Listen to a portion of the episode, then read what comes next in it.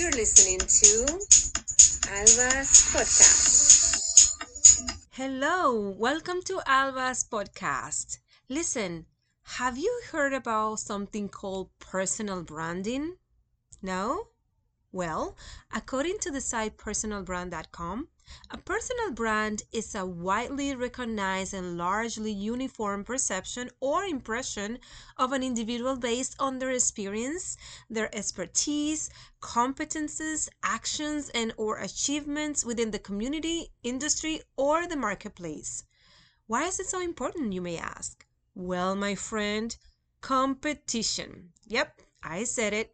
In a world where everybody is hungry for attention, everyone is so into themselves, how do you showcase your talents and your work? And how do you break through the noise and stand out and become successful? Well, keep listening and I'll tell you some tips and how you can achieve that. Personal brand and personal branding are used uh, very closely. For example, the official definition of personal branding is the conscious and intentional effort to create and influence people's perception of an individual by positioning them as an authority in their industry, elevating their credibility, and differentiating themselves from the competition to ultimately advance their career, increase their cycle of influence, and have a large impact. Do you need anything else to figure out that this is important? I don't think so. As we are about to graduate in the COVID 19 pandemic era, it is paramount that we, as a student, acquire not only the knowledge to become competent in our work, but also that we position ourselves as experts in what we do so that we may attract opportunities instead of having to go seek them, if that makes sense. But how do you do that? Well, doing the things that personalities like Oprah, Tony Robbins, Cardi B, Kim Kardashian have done. Well, maybe not that one. You can scratch that last one, but you get my point. To be specific, you need to learn how to market yourself. So today, I'm going to tell you how to harness the power of personal branding according to Forbes.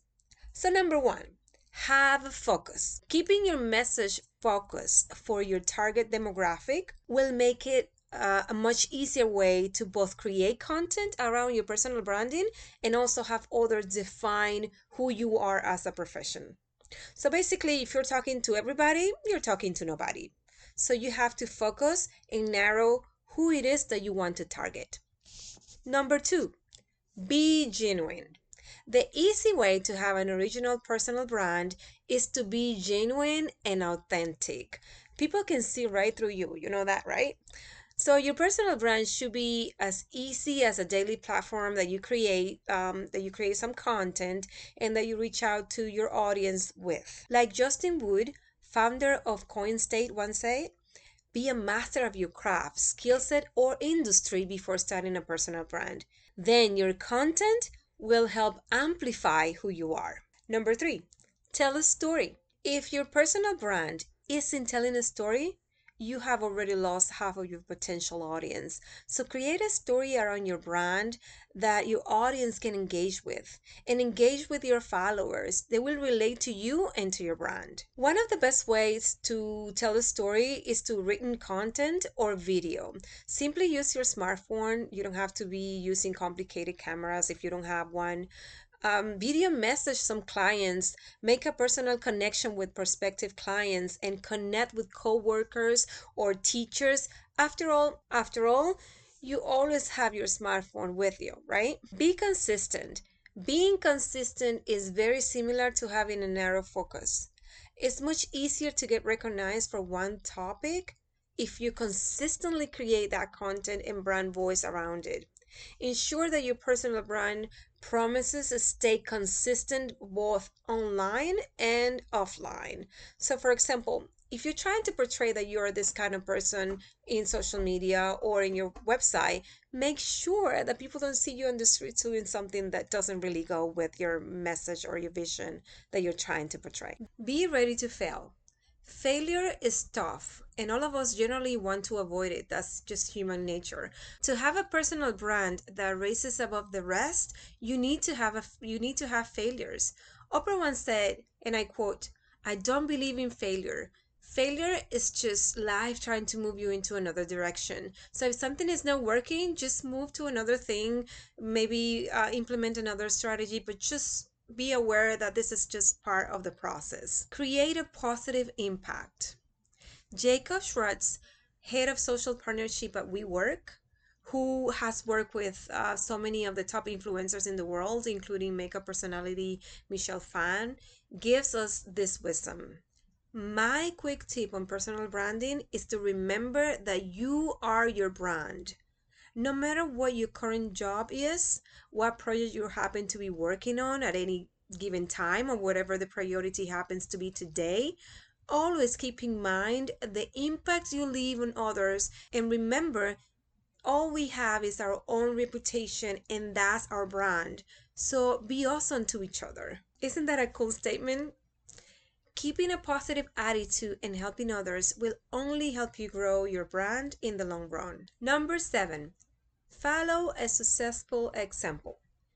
People interested in personal branding need to start marketing themselves like the celebrities and influential people that they are looking up to every day.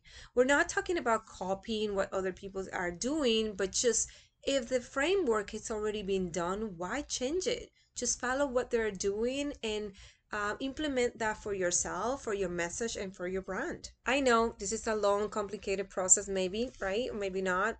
I don't know at what point you are in your career, but for me, um, I'm going to share with you seven things that are helping me on the way of building my personal brand. And the first thing is determining who you really are. Who you who are you? Like what is it that you want to do with your life?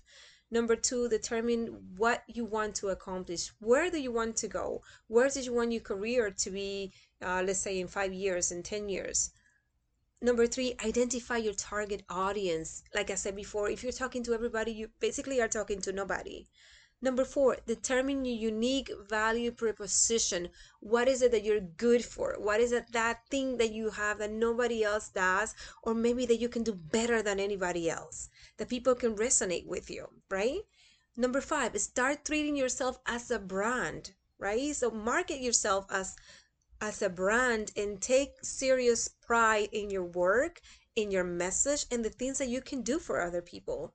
Number six, optimize your website yes, this is very important. People need to see your work and people need to be able to get in contact with you. So make sure you make that process easy for them. Number seven, develop your content strategy. You cannot just write something today or post a video today and then don't post anything until like two to three months. Develop a content strategy where you consistently Uh, throwing your message out when you're consistently engaging when you're consistently trying to build that reputation that you want to get to you know to take you to the next level.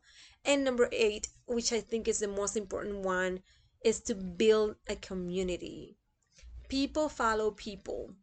People follow people. So if you believe in yourself if you believe in what you have to offer your people your peers the community that is surrounded in in the people that are going to be um, elevating your your work are going to follow. So i hope this helps.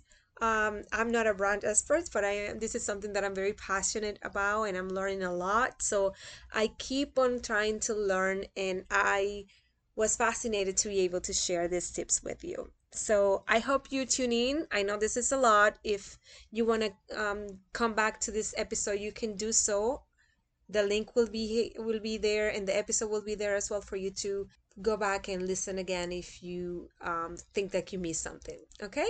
Thank you so much for listening to alba's podcast